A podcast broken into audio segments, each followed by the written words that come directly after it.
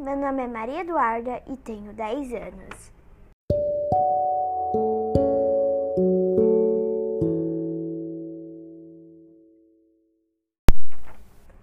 Bom, hoje eu vim contar sobre uma história do passeio do Parque da Mônica.